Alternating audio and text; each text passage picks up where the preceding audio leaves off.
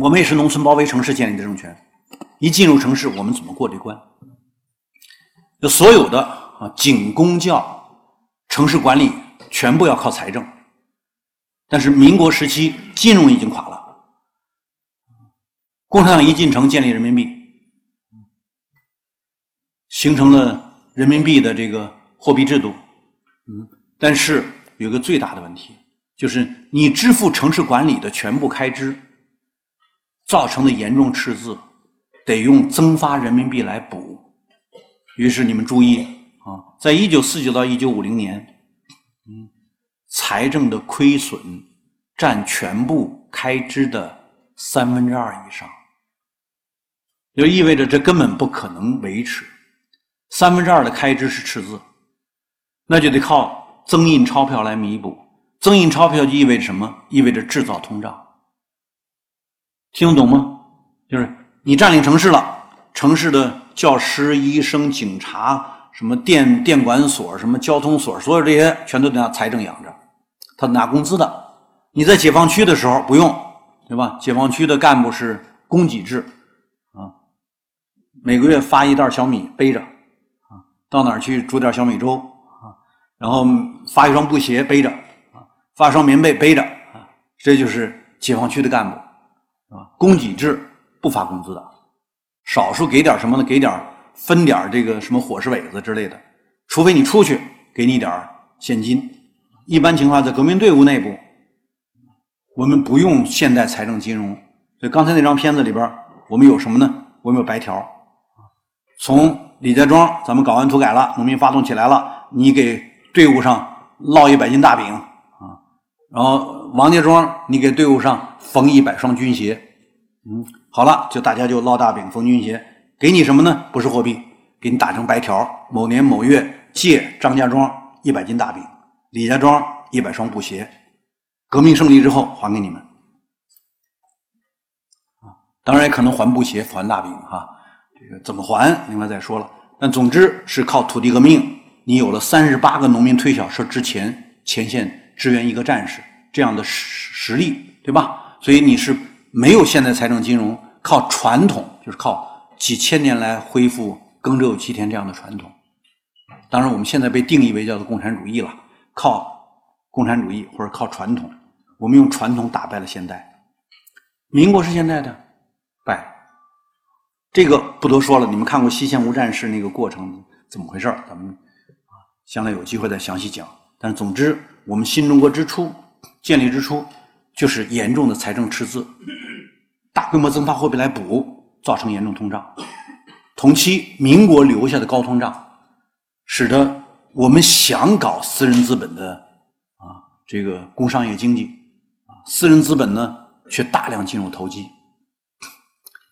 所以一开始其实四九年、五零年的失败，说的直白一点是新民主主义。发展私人资本的失败，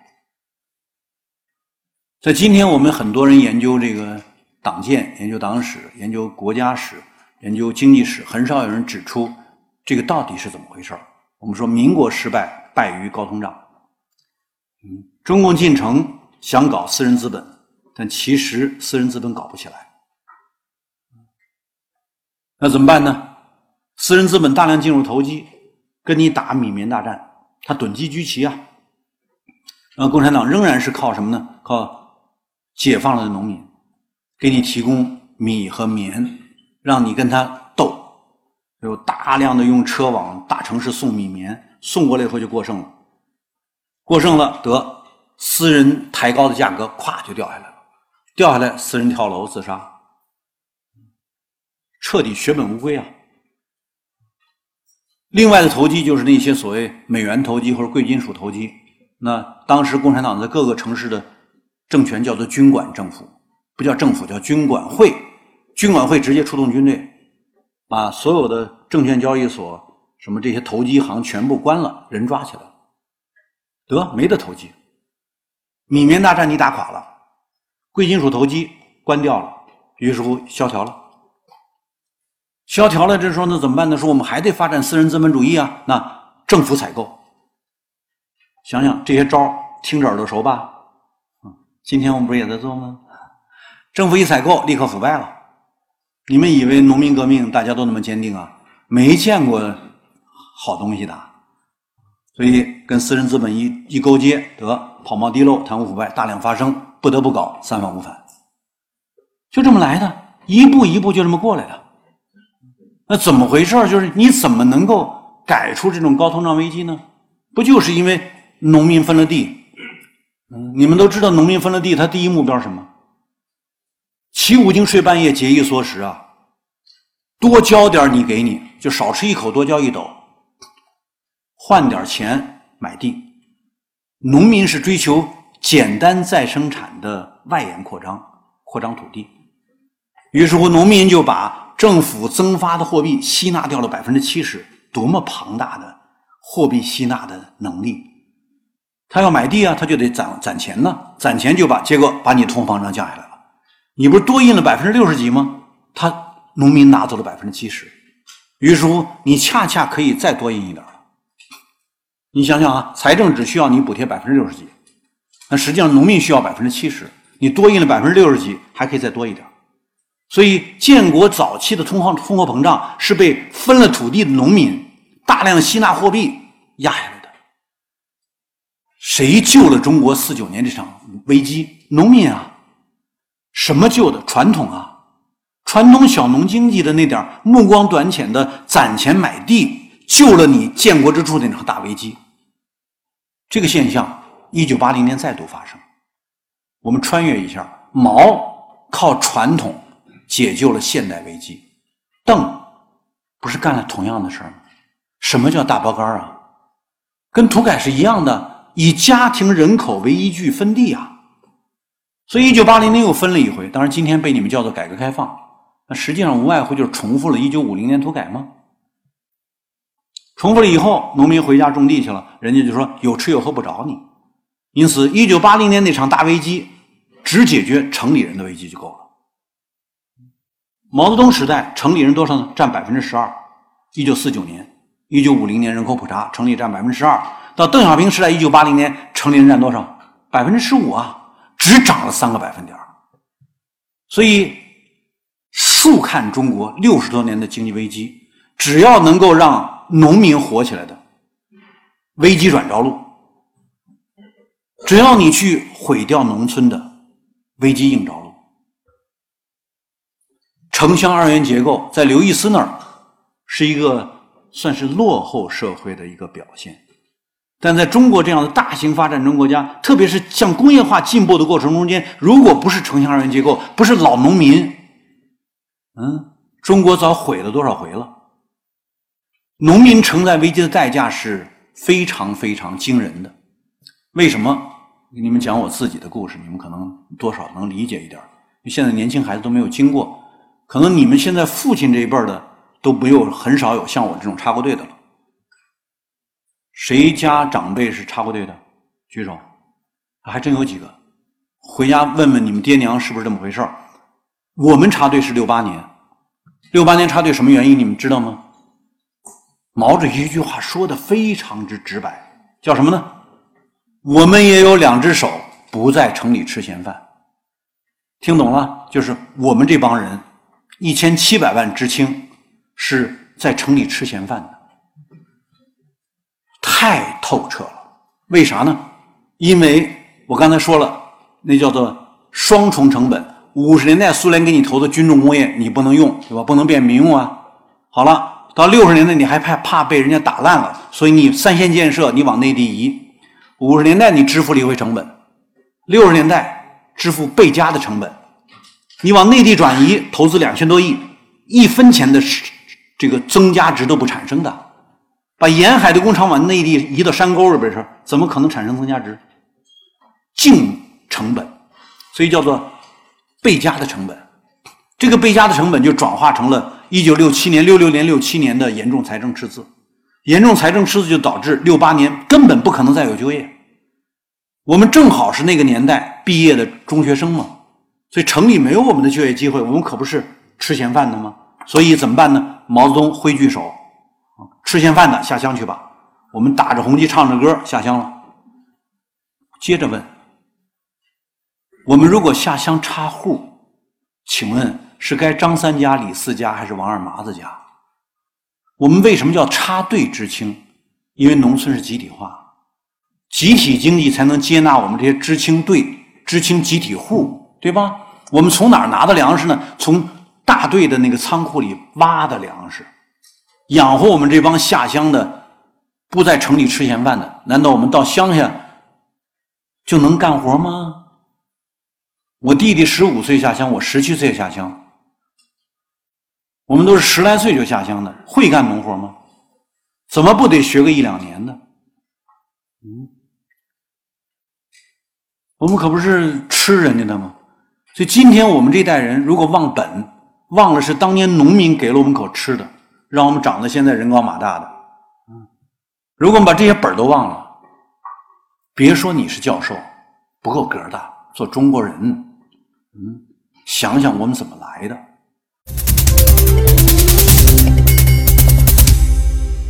那难道就是我们这一届吗？不啊！一九六零年那次大危机就这么解的。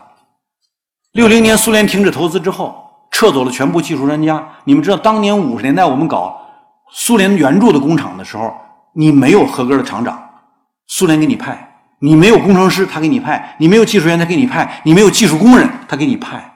派过来的都是高成本的。注意哈，一个人，一个苏联派过来的人，平均。得是二十万斤小米，我们当时以小米作为啊这个计量单位的，而我们当时一个这个国家主席多少两万斤小米，是他的十分之一。嗯，我们的这个部长一万大概有一万几千斤小米，我们的局长也是一万来斤，到了处长这一级大概就不到一万斤了，往下递减。那你请苏联的人来，你得付比国家主席还要高的代价，是这么个过程。你怎么有工业化的？而且我小的时候，我父母是原来北京的老大学生，参加民主运动，送送到解放区去了，然后回城就是解放北京之后回来，回来呢，人民大学组建俄文大队，把当年这些老大学生培养成学俄文、会说俄文的，去给苏联专家。接待我们家就住着苏联专家，跟我一屋。我不会说俄文，但我父母会说。嗯，等到我这辈就学英文了吗？那个年代你得接待苏联这些来到中国的人呢。所以客观来说，我们当时就是你没有能力来解决工业化问题，你人家给你援助了吗？那接着就是整个政府，我们的每个司局、每个处，苏联专家指导。我们的大学每个系，苏联给你拿教材，苏联人给你当专家，苏联人帮你教学，我们才能培养出一套适合苏联管理的这套体系。所以，为什么当年中国人民大学这么重要？说老实话，就是政府有什么部门，我们那儿有什么苏式教材、苏式教员，帮你培养的干部适应苏式管理。于是说，接着，请问你的国家主权还有吗？嗯，接着，军队全盘苏化。所有的人全部换成苏式的那种大盖帽，完全苏式的一套管理，排长就不在军队里士兵的里边待着了，都得是士兵给擦皮鞋、打洗脚水了。官兵一致彻底放弃，等级制进入中国军队。请问这军队是你的吗？所以，一九五五年毛泽东为什么就后来出现了一系列的矛盾？大家今天都说毛泽东错了。其实是因为当这套已经在中国形成的时候，毛泽东一九五五年年底组织所有的到到位的这些按照苏联模式建立的政府的这个部长们开会，我们有没有可能改出全盘苏化？当时全盘苏化已经定局啊，大势所趋啊！你的工厂人家管着呢，你的政府人家派专家呢，你的学校科研院所机关全是人家专家指导着你呢，能改得出来吗？我们当时的妇女不是今天这种穿着，我们穿的都是布拉吉。今天听都没听说过什么叫布拉吉啊？苏式的连衣裙，嗯，男生全都是列宁装，全盘苏化，军队全盘苏化。请问你这国家打了一百多年，你还有主权吗？所以毛泽东的问题很简单，就是我们还能不能维护主权？所以在这个过程中，我们说建国之初的这场斗争一直延续到五十年代，很大程度上是这套重工业你维持都维持不住。那六十年代就是接着苏联人撤了，你怎么办？所以你们知道哈，这个当时有很多事情，大家对今天农业学大寨很有意见。你们知道农业学大寨毛泽东说什么？说我看大寨很好啊，又不问我要钱，又不问我要物资，啊，战天斗地，艰苦奋斗，干出这么个样子来。毛泽东夸的什么呢？我没钱，我也没物资，你们自己靠劳动力干出来这么一个好的新天地，当然他就要大家学习。嗯，什么叫工业学大庆啊？你没有资源。靠一帮人拼命干，给你把石油资源搞出来了，你能不学他吗？什么叫做鞍钢宪法呀？苏联专家一撤，你如果按照苏式那套官僚主义管卡压，谁能给你把苏联留下的鞍钢这一个大型钢铁联合企业接管下来？只能什么呢？发动工人两参一改三结合呀，工人、技术人员和管理干部三结合吧，不许再搞官僚主义、教条主义关卡压。不许再搞那套，要靠一线工人他们在生产中所形成的经验，来跟技术人员、跟管理干部三结合，来推动管理的改革和技术的改革吗？这就是鞍钢宪法吗？你没有技术援助了，你不这么搞怎么搞？今天都被你们说成什么叫做极左？他当时真有病，还是今天你有病？怎么看待这些事儿？所以说不能把过去否了。过去那个年代，如果没有这些。人真的是充满牺牲精神去努力，当然他们犯了很多错误，但没有这些人拼命，能干得出来吗？这个倍加的成本怎么支付出来的？更何况，当资本为零，就是苏联一撤以后，你没有资本投资，而你接手的重工业，重工业是资本增密、排斥劳动的体系。注意哈，这是机制，这叫做重工业的经济机制。资本增密，排斥劳动，这是任何体制、任何主义、任何政府条件下工业的内在机制。但是突然资本中断为零，一九六零年就是啊，你是姥姥都不疼，舅舅不爱了。一九五零年美国人封锁你，一九六零年苏联人封锁你，两个超级大国分割这个世界都封锁你，你就变成了一个彻底独立的国家。所以，从一九六零年开始，中国人进入了一个 fully independence，完全的独立。那就是姥姥不疼，舅舅不爱了吗？对吧？那你怎么办？这时候，鞍钢宪法其实就是发动工人。你要想发动工人、农民，让农民去炸、去去砍山去，啊，去做梯田去，你不把他的地位提高行吗？所以，为什么那个年代，在一九六零年代被说成极左，是因为那个时候真的是工人、农民的地位。在非常高的位置上，啊，那个年代，注意哈，今天很多人都问说，这个腐败基层的这个这个地痞横行怎么治？能不能再像六十年代那样搞一次四清运动？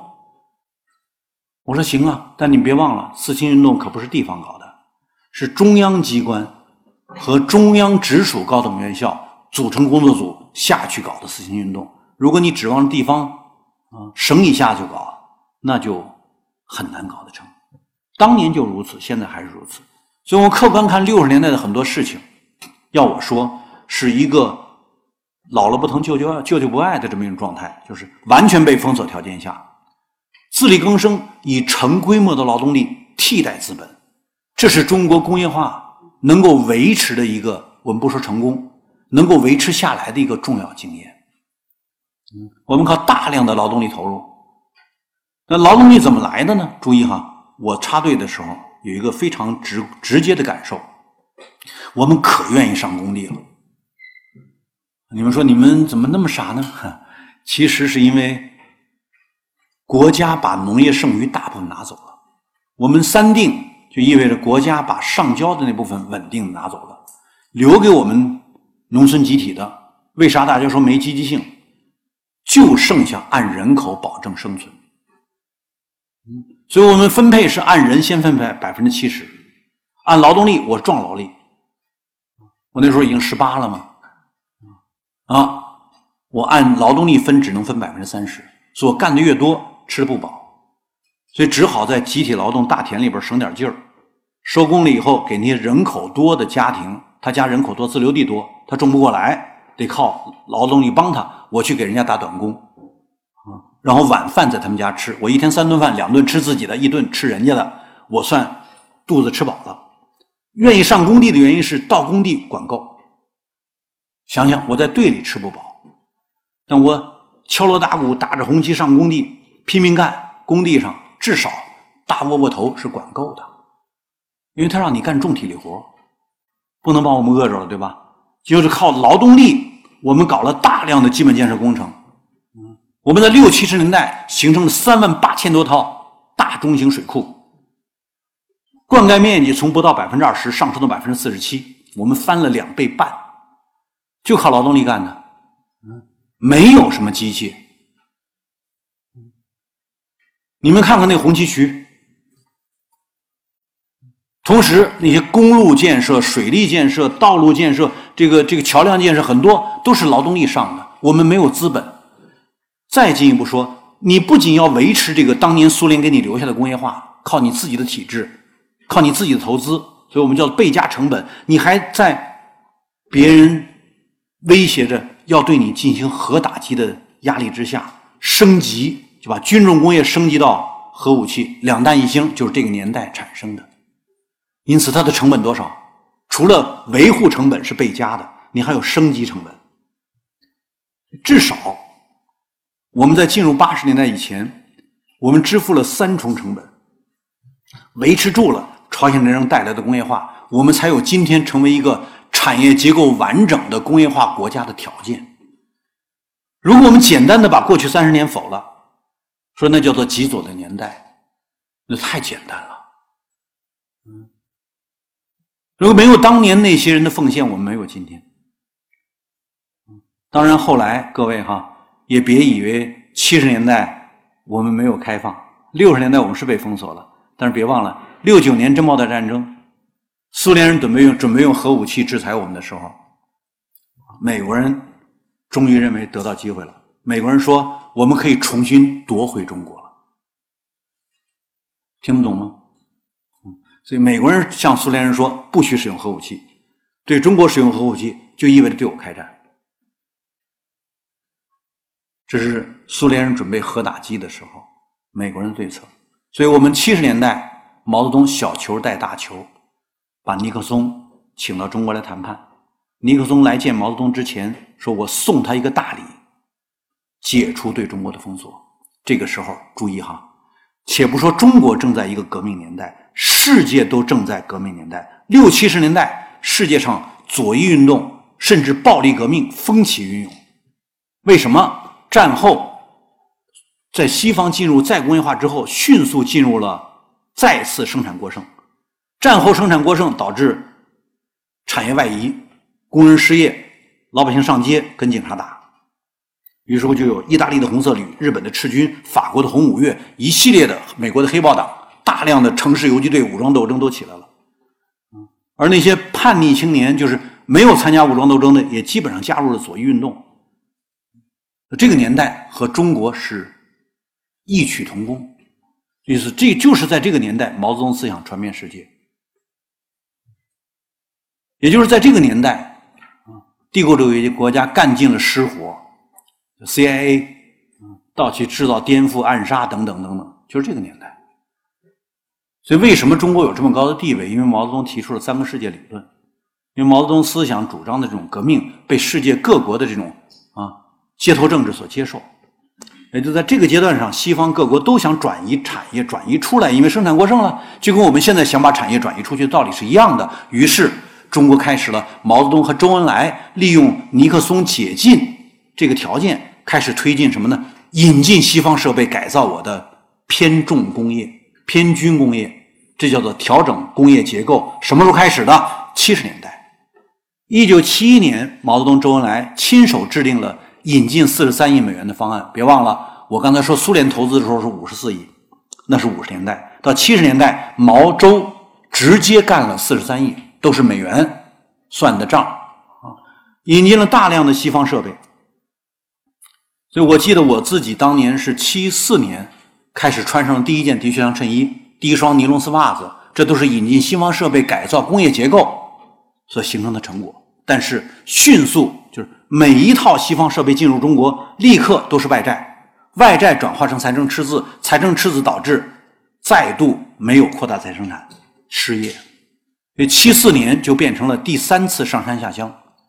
毛泽东说：“这个他也不懂经济危机啊，所以毛泽东说这个经济怎么变得这么糟糕了？把邓小平同志请回来呀，他是个管理经济的能人呢。得，他一回来做空了，所以治理整顿就是做空嘛。一做空，经济进一步下滑。毛泽东说不行，让他靠边得，邓小平二次下台。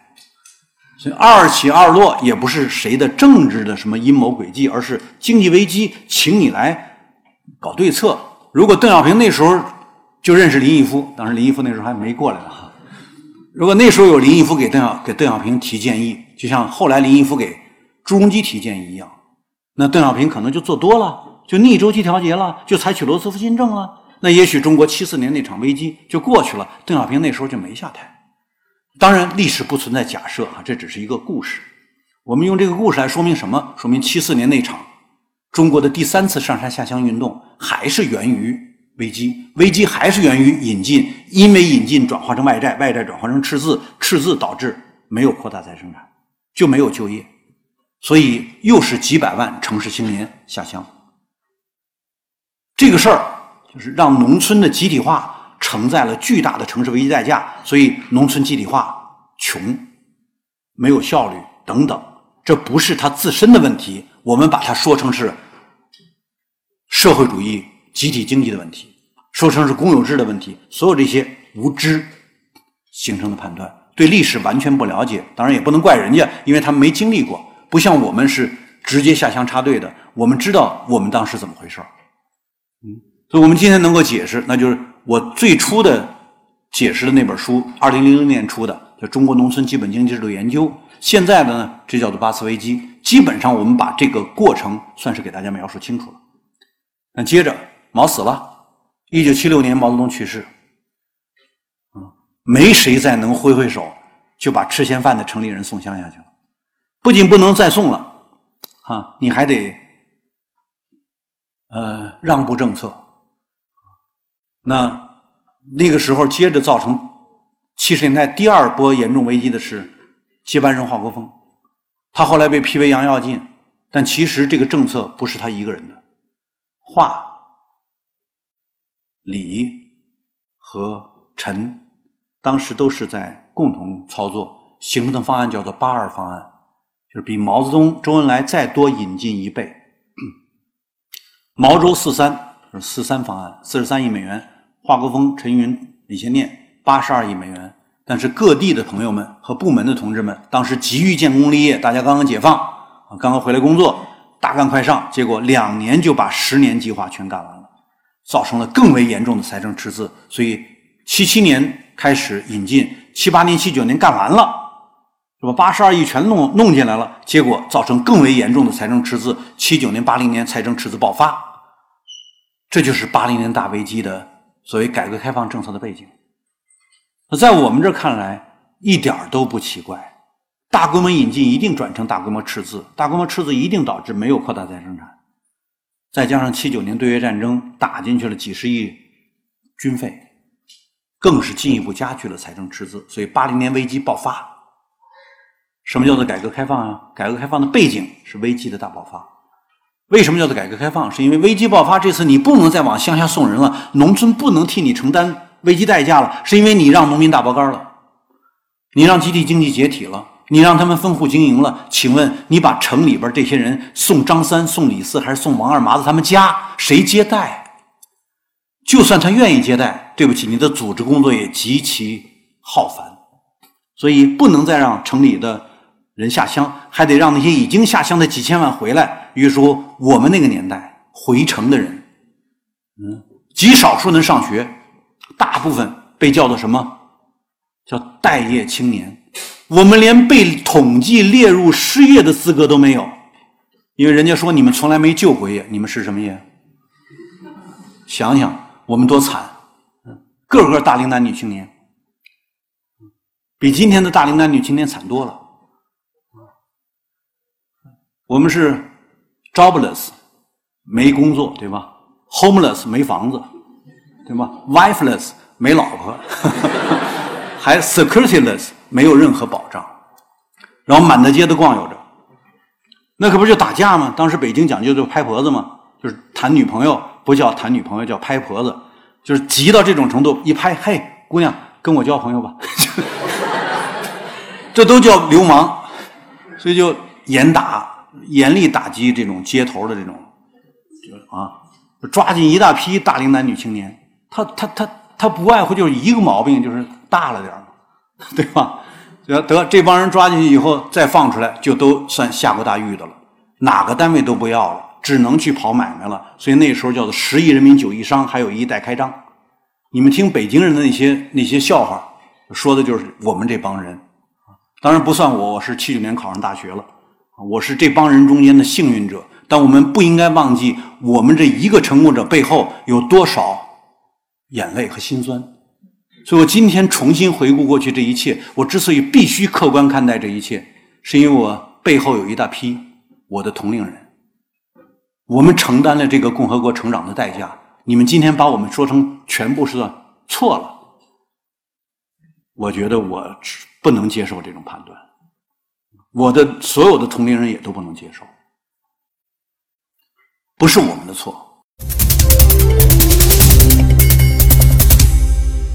好了，那我们接着讲，在这种情况下，四千万待业青年的压力之下，你除了严打，你还能干嘛？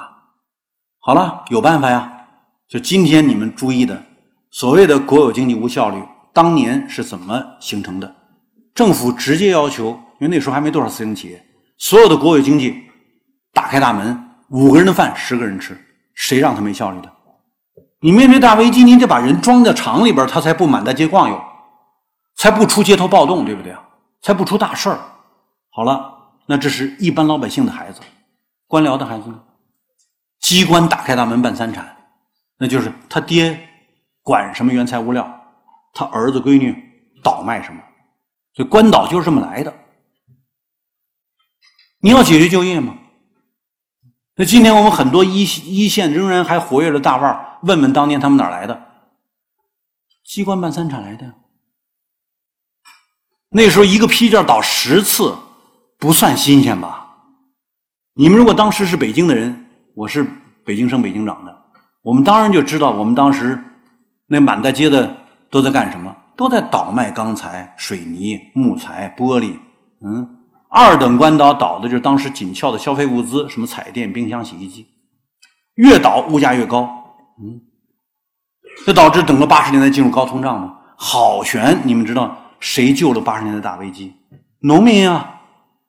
这话又说是农民，你们听着又怪怪的，说这家伙研究三农的老说农民的好，你让农民大包干了。但是现在农民人口可跟上一轮五零年大包干不一样了。五零年的时候农民多少？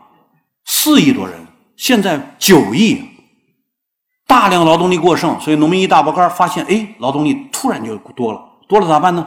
办乡镇企业，怎么办乡镇企业呢？无外乎就是你们家有缝纫机，抬大队部来，啊，你家的姑娘跟着上大队部来砸缝纫机，得有个十台八台的，就是一乡镇企业呀。请问创办投资，所谓资本原始积累，就这么完成了？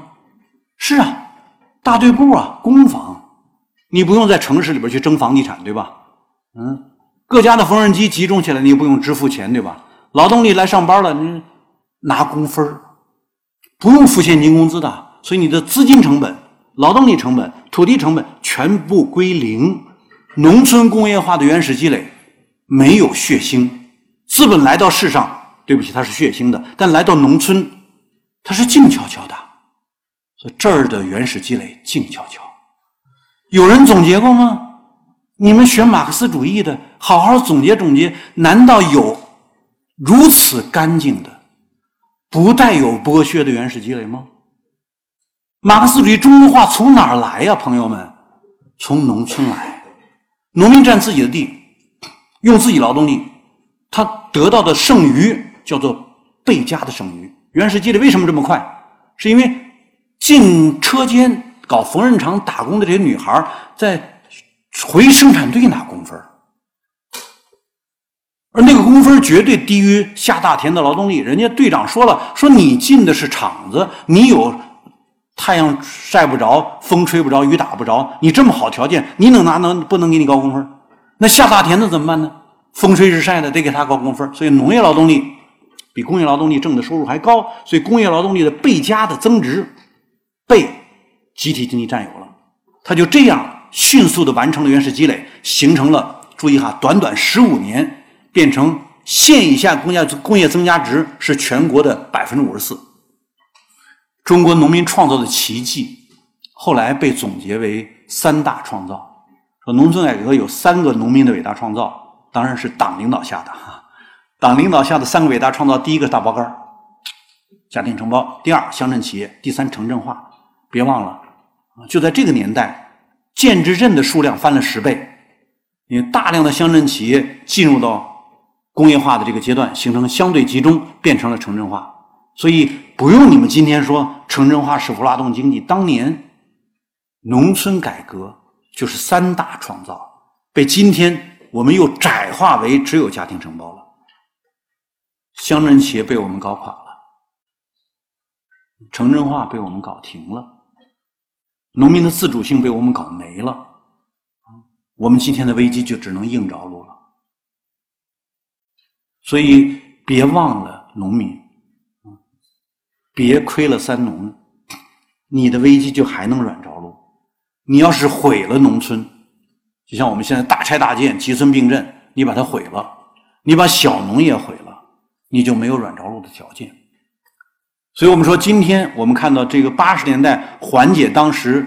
中国城市经济危机的，还恰恰是农村经济的陡然崛起，特别是乡镇企业带动的。注意哈，那个年代我们乡镇企业带动了一亿两千万就业，农村在农民内农民在农村内部的非农就业，导致农民的现金收入大幅度提升，然后它产生购买力，典型的内需拉动。注意，我们后来提科学发展观，不就是内需拉动吗？我们的内需拉动的年代什么年代？八十年代啊，我们到九十年代才改为外需拉动。嗯，进入新世纪，我们改为投资拉动，三驾马车轮流被我们使了一回，三匹马吗？那真正内需拉动中国经济增长，不就是八十年代农民借乡镇企业异军突起，提高了他的现金收入，开始了大规模购买吗？因为农民的购买救活了城市的工业，城市才有市场吗？工业才重新回升吗？所以中国经济复苏，就一九八零年的四大危机。进入复苏靠的什么？靠的是农村改革、乡镇企业。所以从八十年代中期，我们开始进入复苏高涨。嗯，而复苏高涨的情况之下，出现了怎么说呢？深改设计啊，顶层设计啊，要搞深改啊。怎么改呢？说因为关岛把物价搞上去了，你四九年的私岛把物价搞上去了，那。你八九年的关岛不是八九年啊，八六年、八七年就搞上去了。搞上去以后怎么办？按说你应该治关岛，对不对啊？当年你的军管会怎么治的关岛？怎么治的私岛？那你现在当然不能治，因为它是关岛。嗯，于是乎你放纵关岛，同时你要物价闯关，根本问题没解决啊！造成物价高企的因素有人讨论吗？看看你们今天所谓的那些 reference。那些论文哪个讨论过八十年代高物价的形成原因？于是乎推出叫物价改革，让一步到位走市场。消息传出，立刻关岛变本加厉，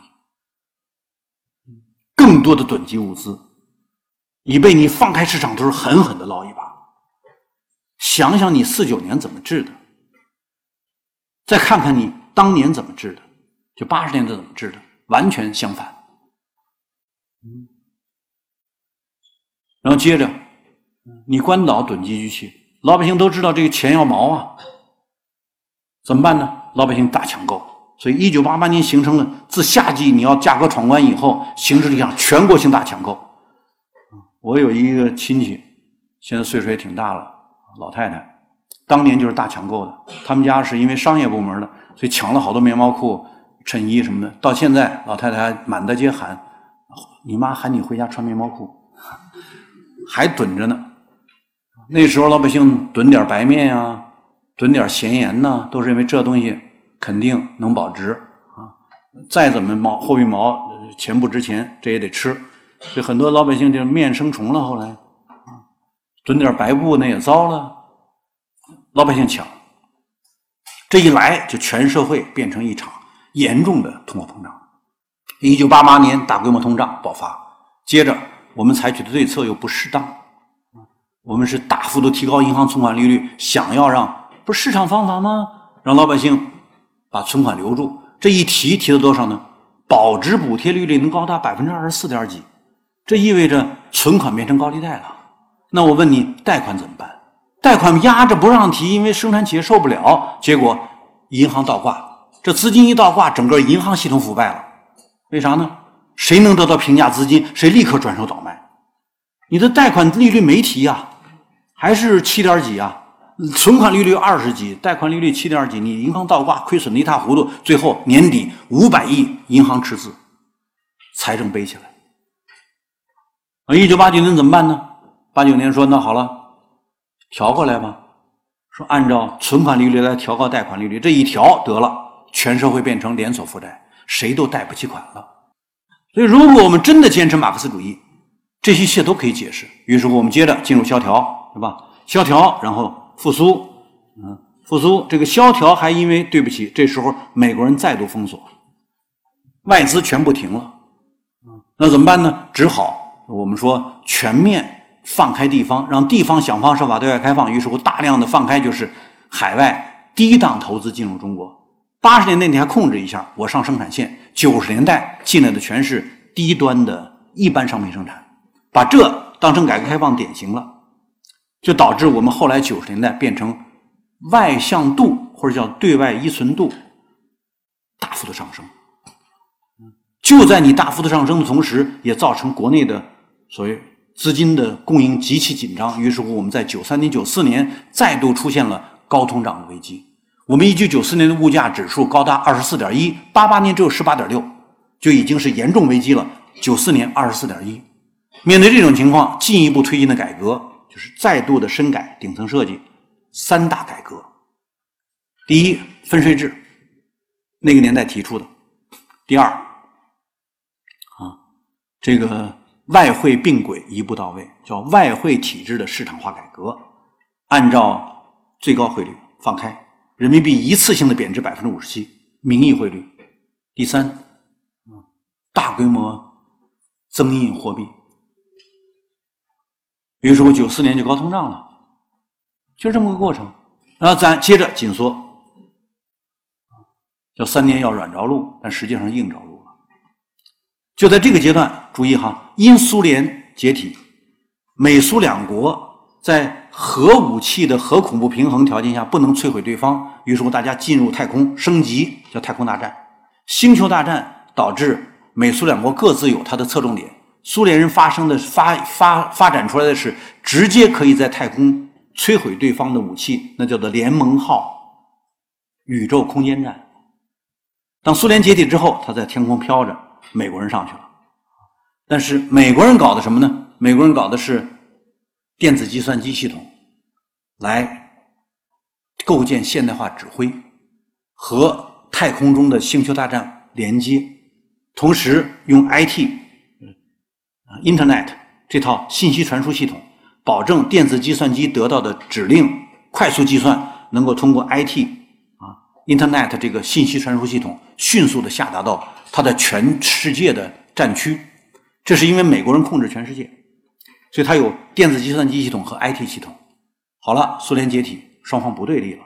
美国人在三年之后解密，就保密期三年嘛。九一年苏联解体，九四年以后，美国人开放他的军事技术民用，所以不是你们今天学到的那些心灵鸡汤讲的故事，什么比尔盖茨车库创业等等，啊，也不是中国的马云。啊，因为去当了个翻译，回来以后就会互联网创业了，而是整个这套 IT 业的前期成本是军事投入已经支付了，它变成沉没成本。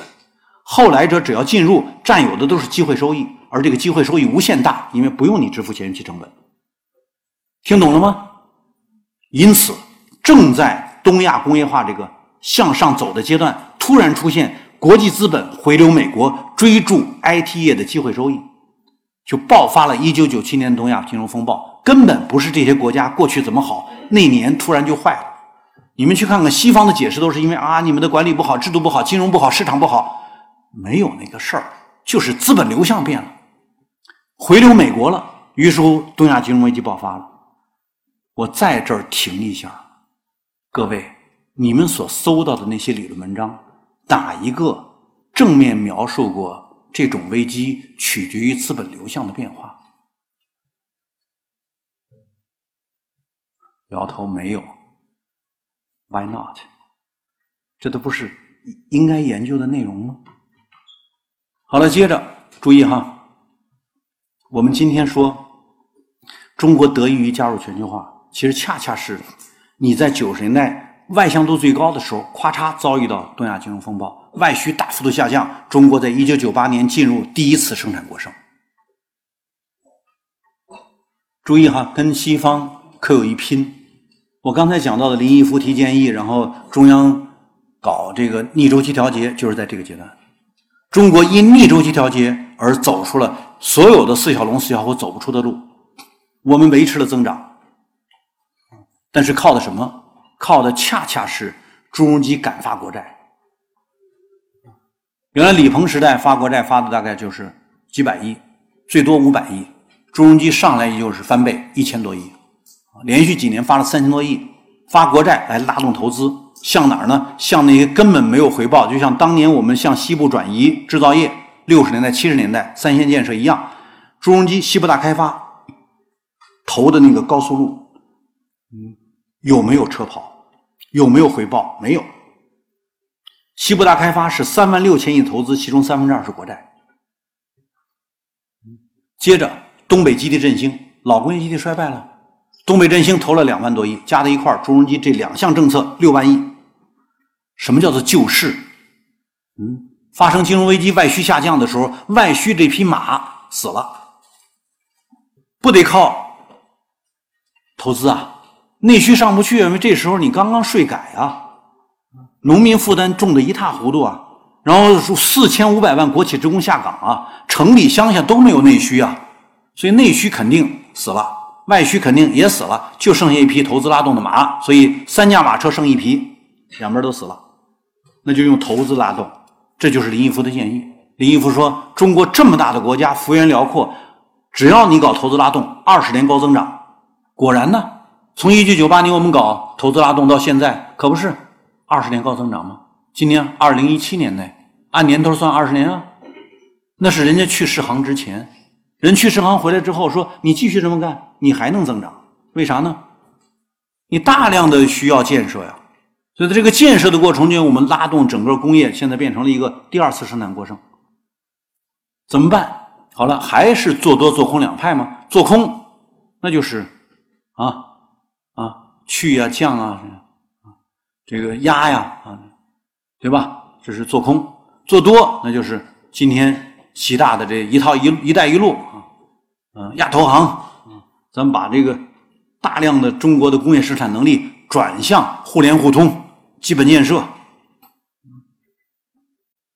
有人很多意见说他没货呀，你再往那边东亚、中亚那才几个人呢，才几千万人，到不了到不了一个亿，说他有多大的商品需求啊？啊，你计算市场啊，对，你按微观去算，永远不合算。当年朱镕基西部大开发就不合算，你现在算还不合算。我再说了很多问题仍然存在，谁干这些事儿？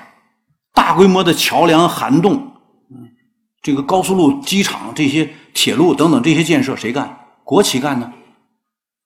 更何况，嗯，你从二零零五年以后温家宝上台，朱规温随，朱镕基的这套温家宝接着干。尽管温家宝满嘴讲的市场经济，但实际上干的全是大规模投资。特别是对农村投资，投了十万个亿，请问往农村投资十万亿怎么回报？你给农民修了路、架了电、通了水、通了电话、通了宽带，全通进村农民都成创业的创客了。所以现在农村兴起了创业高潮，大量的市民下乡跟农民结合创业，一个社会创新正在如滚滚浪潮迎面扑来。我们看不到这一切吗？这都是你的前期投入，就跟我讲比尔盖茨车库创业一样啊，沉没成本是政府投的嘛，后来的人才能创业，才能去搭便车嘛，这才是真正的经济增长的内生经验，而不是照教科书去弄点微观古典，然后去计算投入产出。人家自己西方人都说的很清楚吗？如果教会鹦鹉学投入产出供给需求，他就变成经济学家了。我们这套干法是我们至今维持着一定程度的增长，立于不败之地的。但这套越干的结果，你会发现，大量的投资被国有企业拿走了，干嘛呢？去干基本建设了。然后这个收不回来，变成什么呢？银行不良资产了。所以，国有部门占有了大量的生产性资产投入，国有银行占领了大量的不良资产，变成银行的不良资产。你们说这个局面怎么办？如果按照做空的办法，会什么结果？按你们想象的市场的办法，既然坏账就应该清账啊，那就银行破产呢。既然你投下去的无效资产，你就应该企业破产呢，那多少人失业？这国家会怎么样？所以能不能简单照搬西方的教科书？能不能按照西方的教科书来搞国家决策？特别是面对严重经济危机的时候，你们都看得见，西方是投无可投。我指的是欧洲哈，日本这都属于投无可投的，幅员狭窄。这么一个小小的半岛型的欧洲大陆上，群集着几十个国家，他怎么投啊？日本几个岛嘛，都投完了，高铁到处都是了，遍布日本列岛。那日本没得可投。为啥现在特朗普这么火？对不起，特朗普是大陆型国家，他有可投的。所以为啥美国精英知识分子反对他，老百姓拥护他？那他想说的很清楚啊，只要你们允许我发国债，那就跟中国朱镕基一样啊。只要我们发国债，我就能拿国债去基本建设，就往内陆投资。我只要往内陆投资，我的实体经济就火了，你们就有就业了。老百姓当然一听这是简单的常识嘛，嗯。但是美国的精英听不懂，本国的精英也听不懂。所以我们怎么看待中国这个客观经验？我们说前三十年、后三十年本来是个统一体，因为你前三十年保住了这个军重工业的工业化基础。你才有了后来成配整个成龙配套的产业体系，这叫做工业化，才没人动得了你。中美之间所谓战略合作关系，因为什么？因为美国是一个生产短缺的国家，我是一个生产过剩的国家。我向他提供的是我的过剩产品，他向我提供的是他过剩资本，所以我们战略互补，叫战略接近了。那现在为什么开始双方不断闹矛盾了？是因为我不仅生产过剩了，我资本也过剩了。你不断的向我这注入资本，我是 against，我对冲增发。你进来一块美元，我一定发七块钱人民币的。所以我现在国内资本大量增加，是因为大量的你进来，我就得对冲增发。咱们玩了一场纸对纸的游戏，其结果就是我们这块金融的资本扩张迅速增加。我们现在变成了世界上两个最大吗？那当然，你跟美国之间就战略上开始互斥了。他也是世界。最大的金融资本国家跟你，你现在比他大了，他能不想办法压压你吗？但接着你是世界最大最大产业国家，他想回归产业，这不也跟你相向对撞吗？而我们现在要搞的，比如说我们在这个“一带一路”之前，我们先提出的什么呢？跟周边都签订双边货币协定，咱们的贸易用自己本币结算，你就意味着抛美元呢？这不一样，在金融资本阶段，国家竞争竞争的什么？金融资本竞争哎！我问在座的各位一句，一个很简单的问题：当前的全球化是以什么为单位竞争？是个人吗？你们摇头。是企业吗？对不起，全球化竞争是以国家为单位的。也因此，要想在全球化竞争中取胜。一定是软实力、硬实力并用。我们现在就是基本上在硬实力上尚可，软实力上基本被攻克。所以才需要组织这些公开课，给大家讲讲中国怎么回事，让大家明白我们自己的经验到底怎么样。根据这些经验，我们是不是应该有道路？我们是不是应该有制度？我们是不是应该是文化？大家得明白，现在全球化竞争如果是以国家为单位，并且是以金融资本为主要竞争手段的话，那么金融是什么？国家政治强权派生的信用。那好了，如果把你这个国家政治强权摧毁掉，那你的金融资本有足够的信用吗？那现在我们开始全面转向，转向说我们有问题，而不是我们哈，西方转向转向说你有问题。你都有问题，谁没问题啊？问题是你要不要维持得住，在这种严酷的全球化竞争这种挑战之下，国家仍然有竞争力。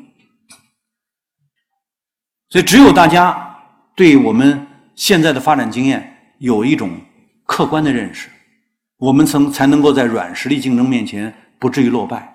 所以今天花了很多时间，无外乎是跟大家讲我们这个过程怎么回事我们现在面对的这个问题，其实是非常复杂的内外啊结合的一种一种困难。能不能走得好，取决于我们现在在生产过剩的压力之下，是否能够用我们自己的能力，靠着互联互通来缓解这一轮生产过剩危机。我稍微再多说一句哈，大家别着急。不仅工业过剩，我们其实现在农业也过剩，啊，因此工业讲过剩改过剩条件下的供给侧，农业今年也在讲过剩条件下的供给侧改革，所以我们现在进入了全面过剩阶段，这个压力是非常沉重的，但是最严峻的问题是，几乎没有人认真的做这种压力如何应对的客观分析。这是我们最大的一个遗憾。我们如果连这种全面过剩的压力都没有搞清楚，我们怎么搞顶层设计？靠着西方人给我们的教科书吗？我不想多说了，我只是告诉大家啊，希望我们每个人嗯都理解我们自己的客观经验过程，尽可能的不要被意识形态所左右。不要参与现在网上的各种炒作，尤其是不要听信标题党。我们认真的做点自己客观经验的梳理，去看看我们应对危机的历次的成功经验到底是什么，我们才能在今天找到应对的措施。我并不说我就有啊，我这样说的时候，其实心里是很不安的，因为我还没有看得到什么经验、什么措施是真正能够应对现在内外都。